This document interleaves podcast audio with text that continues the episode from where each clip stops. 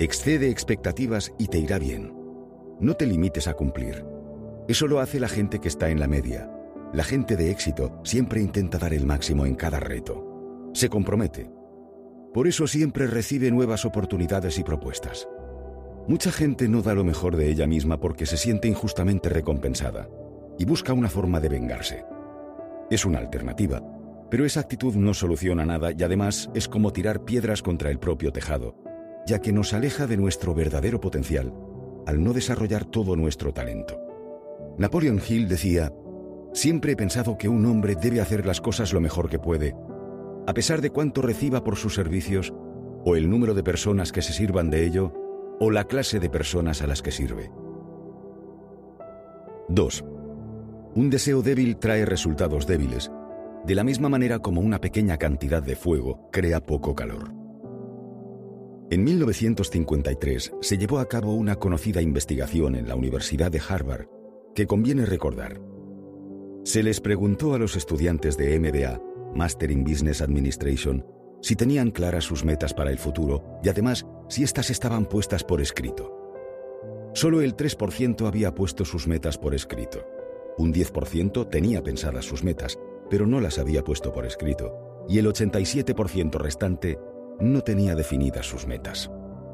Veinte años después, en 1973, se comprobó el progreso que habían hecho aquellos alumnos y las diferencias resultaron notables.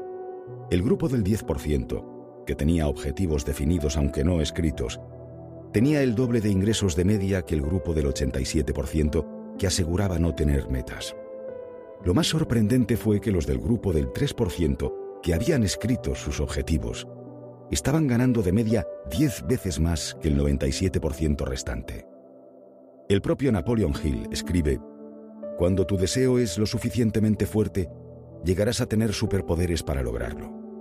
El deseo es el punto de arranque de todo logro, no una esperanza ni un anhelo, sino un ardiente deseo que trasciende todo. 3. Edison se equivocó 10.000 veces antes de inventar la luz eléctrica. No te desanimes si llegas a fallar algunas veces. Cada adversidad, cada fracaso, cada dolor de cabeza, lleva consigo la semilla de un beneficio igual o similar.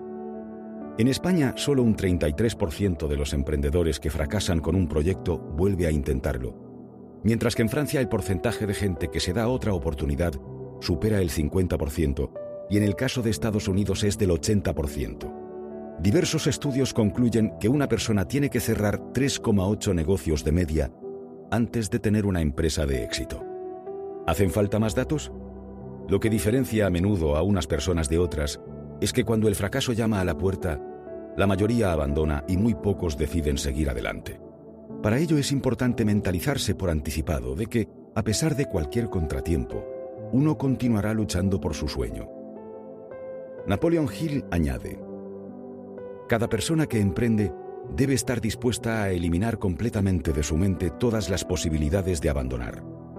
Solo de esa manera puede estar segura de mantener un estado mental propicio para el éxito, que no es otra cosa que un deseo ardiente de conseguir aquello que desea. 4. ¿Quién dijo que no podía hacerse?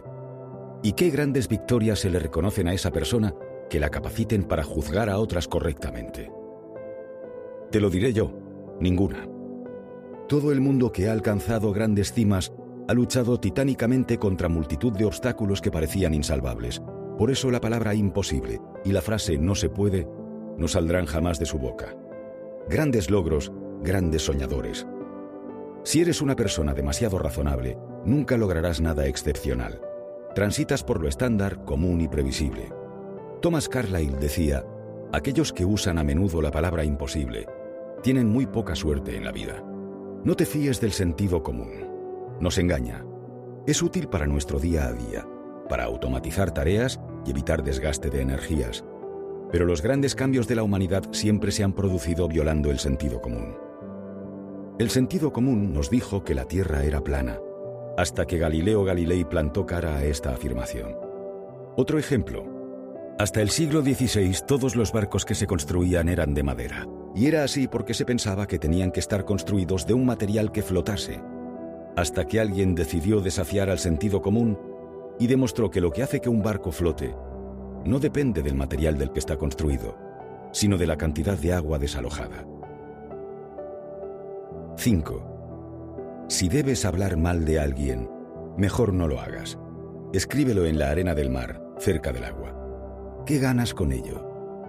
Cada vez que te dedicas a despotricar de alguien, alimentas en tu interior sentimientos negativos de odio, rencor, ira, resentimiento, que ocupan espacio en tu mente, que no te aportan nada y que te quitan energía para dedicarla a lo realmente importante, conseguir aquello que añoras. Céntrate en lo tuyo, tus objetivos y tu felicidad, y no dediques ni un minuto a otros temas menores. Nunca olvides estas palabras. Sé consciente de la diferencia entre análisis amigable y crítica destructiva. Observa si el propósito de tus palabras es ayudar, desahogarte o hacer daño. Si eres de los que te gusta criticar, el tiempo que dedicas a esa labor lo puedes invertir en leer algunas páginas de un buen libro. Verás lo provechoso que resulta al cabo de una temporada.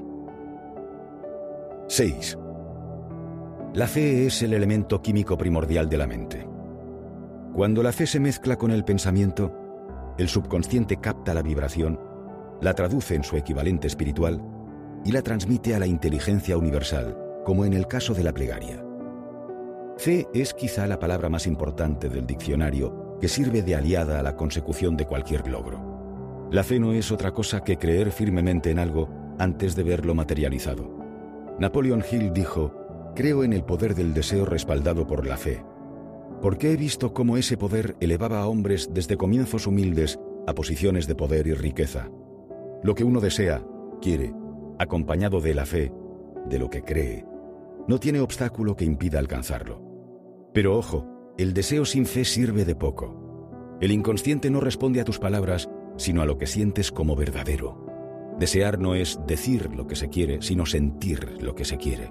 Y añadió Napoleon Hill, Puedes llegar a ser lo que quieras si solo lo crees con la convicción suficiente y actúas en concordancia con tu fe. Porque cualquier cosa que la mente pueda concebir y creer será algo que la mente podrá lograr. 7. No esperes. Nunca va a ser el momento justo. Empieza donde te encuentras y trabaja con las herramientas que puedas tener a tu disposición ahora. Irán apareciendo mejores herramientas a medida que vayas avanzando. El exceso de planificación paraliza. La acción es la perfección de la decisión. Decisión sin acción es alucinación, piruetas mentales. Personas de éxito, personas de acción. No desperdicies ni un día, empieza hoy, ya. Comienza a mover tu primera ficha. Cada movimiento que haces te aporta información valiosa sobre el siguiente paso que dar. La sabiduría está en la acción. El propio Napoleon Hill señalaba Crea un plan definitivo para llevar a cabo tu deseo y comiénzalo de una vez, sin importar que estés listo o no para poner ese plan en acción.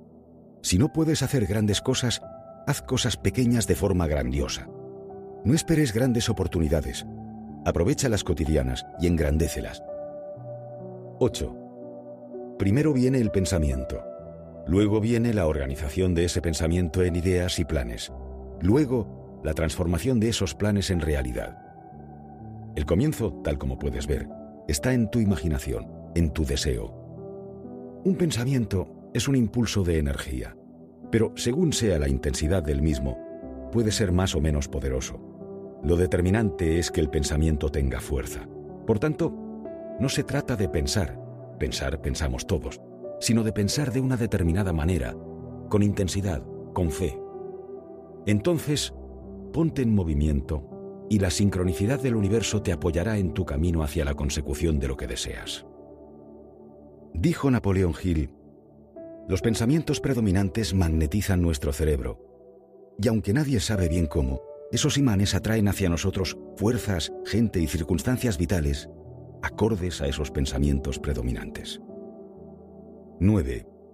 Cuando las riquezas empiezan a aparecer, lo hacen con tanta rapidez y en tal abundancia uno se pregunta dónde habían estado escondidas durante todos esos años de necesidad. Lo hemos dicho en la introducción del audiolibro, pero volvemos a repetirlo. Los procesos de desarrollo personal funcionan de una manera similar al bambú chino. Después de plantar la semilla, no se ve nada en la superficie durante cinco años, pero la planta está echando raíces subterráneas.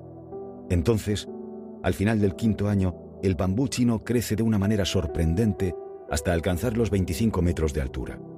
Napoleon Hill escribió, Antes de que el éxito aparezca en la vida de un hombre, se encontrará con algunas decepciones. Cuando una derrota aparece en la vida de un hombre, lo más fácil y más lógico de hacer es renunciar, y eso es exactamente lo que la mayoría de los hombres hace. Pero si uno, a pesar de las sequías, sigue insistiendo y no pierde la paciencia, hay un momento en el que todo se precipita favorablemente. Es un punto de inflexión que marca la frontera entre el antes y el después. 10.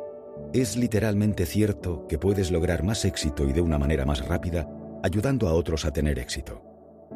Una de las leyes que rigen las relaciones personales es la ley de la reciprocidad. Las personas nos sentimos obligadas a hacer algo por aquellas personas que nos han ayudado primero. Es la devolución del favor. Es el hoy por ti, mañana por mí. Por ejemplo, México sufrió un severo terremoto en 1985 que dejó al país seriamente tocado. Uno de los primeros en ofrecer su ayuda fue Etiopía. ¿Por qué? Porque en 1935 el país azteca apoyó al país africano cuando fue invadido por Italia. Medio siglo después del seísmo, el sentimiento de reciprocidad seguía vivo entre los mexicanos. Si ayudas a los demás cuando lo necesitan, ellos te ayudarán cuando tú lo necesites.